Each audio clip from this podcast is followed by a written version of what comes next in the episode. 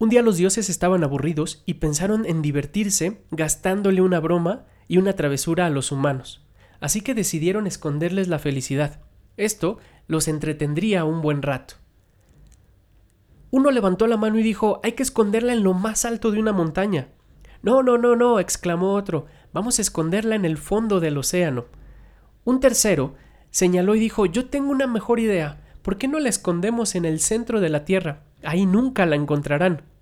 Hubo miles de opciones, cientos de propuestas para jugar esta travesura, hasta que uno, con voz sensata, levanta la mano y dice Ya sé, ya lo tengo. Vamos a esconderla en un lugar donde nunca se imaginen. Hubo un pequeño silencio y todos los demás empezaron a, estar intrigados sobre cuál era ese lugar, a lo que él respondió Vamos a esconderla dentro de su corazón, y se la van a pasar buscando afuera sin darse cuenta de que la verdadera felicidad está en su interior. Y hoy en día esa broma sigue divirtiendo a los dioses.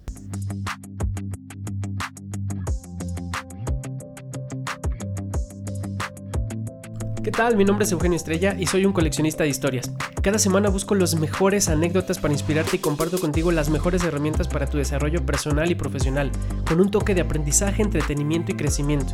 Esto es Carga Positiva y cada lunes puedes escuchar una nueva carga. Gracias por estar aquí, bienvenidos. Me encanta que le hayas dado play a esta carga. Gracias por escuchar y gracias también si te gusta lo que escuchas por compartirlo con tu gente. Hoy vamos a hablar de la felicidad.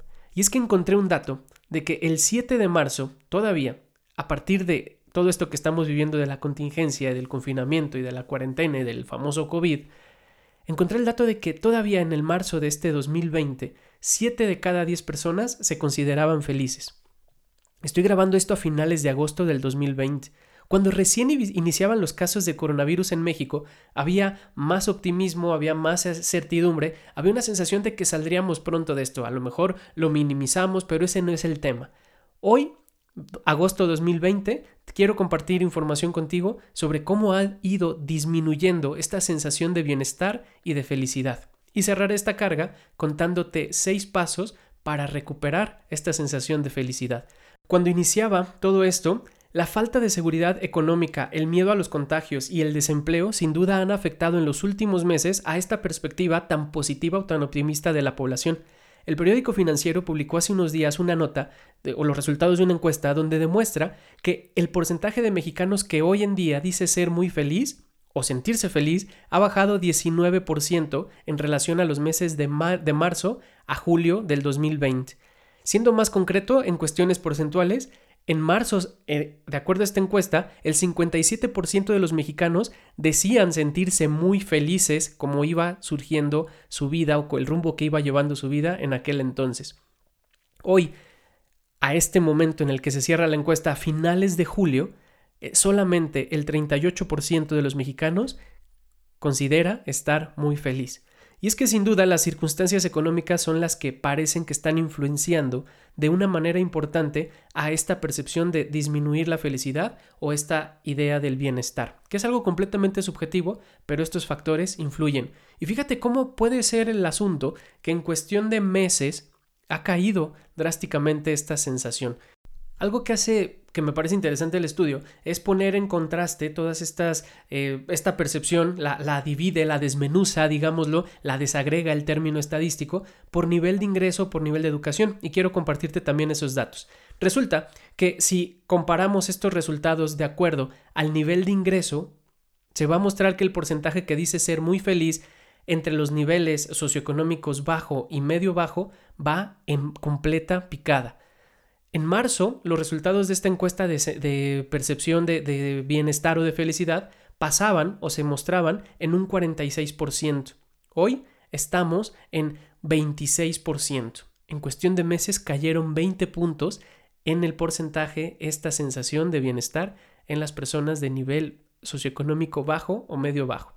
Es un contraste porque la persona que se dice muy feliz entre los niveles medio y medio alto ha tenido una también caída, pero en menor medida, ligera, pero en 14 puntos. En marzo, las personas de nivel socioeconómico medio y medio alto respondían a la encuesta con un 61%. En junio, el resultado es de 47%.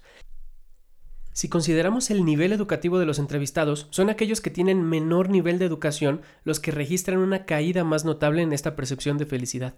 Los encuestados dan como resultado que el porcentaje de las personas que dice ser muy feliz o sentirse muy feliz bajó de un 56% en el mes de marzo a un 28% en el mes de julio. Estos datos me parecen interesantes para medir esta percepción de felicidad y todo lo que ha venido a mover esta situación que atravesamos hoy en día. Y para trabajar en ello, quiero cerrar esta carga compartiéndote, como te decía, seis pasos propuestos por un profesor de la Universidad de Harvard de nombre Tal Ben Shadar, que es reconocido por un curso de psicología positiva que imparte y que a la fecha ha matriculado a miles de estudiantes. El profesor ha desarrollado seis consejos para alcanzar la felicidad cuyas acciones van enfocadas al estilo de vida de las personas y sobre todo a la actitud que tienen ante las cosas.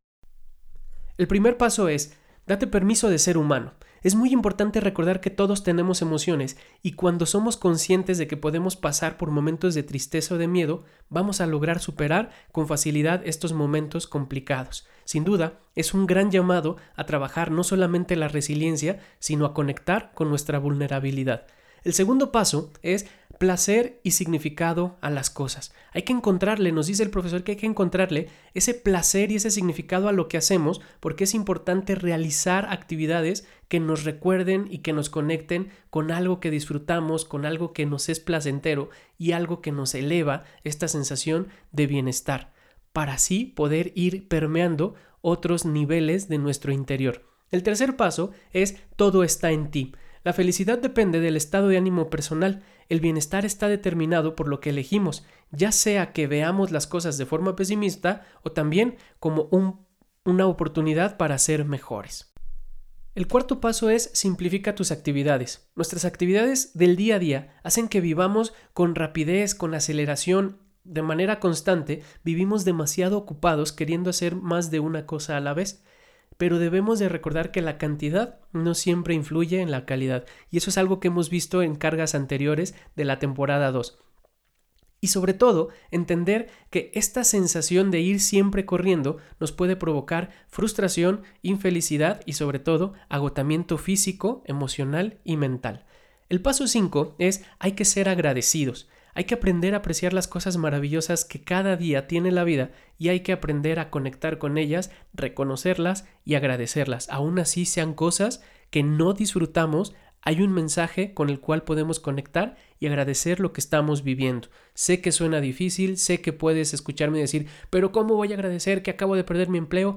Dentro de los problemas hay grandes oportunidades, ¿vale? Y entonces hay que pensar más allá de que esta felicidad puede encontrarse o esta, esta situación nos puede llevar a encontrar un nuevo camino a esta sensación de la felicidad. El paso último, número 6, es mente sana en cuerpo sano.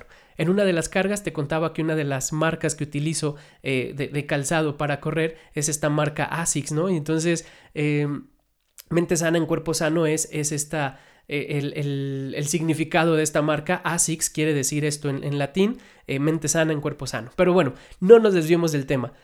Este último paso nos dice el profesor que lo que hacemos o no hacemos con nuestro cuerpo influye también en nuestra mentalidad. La recomendación es activarnos físicamente, hacer ejercicio, dormir bien, eh, tener estos momentos de descanso y sobre todo prestarle atención a nuestros hábitos alimenticios para que vayan conectándose y ayudándonos eh, a manera orgánica o a nivel orgánico nos vayan ayudando a sentir estas sensaciones de plenitud.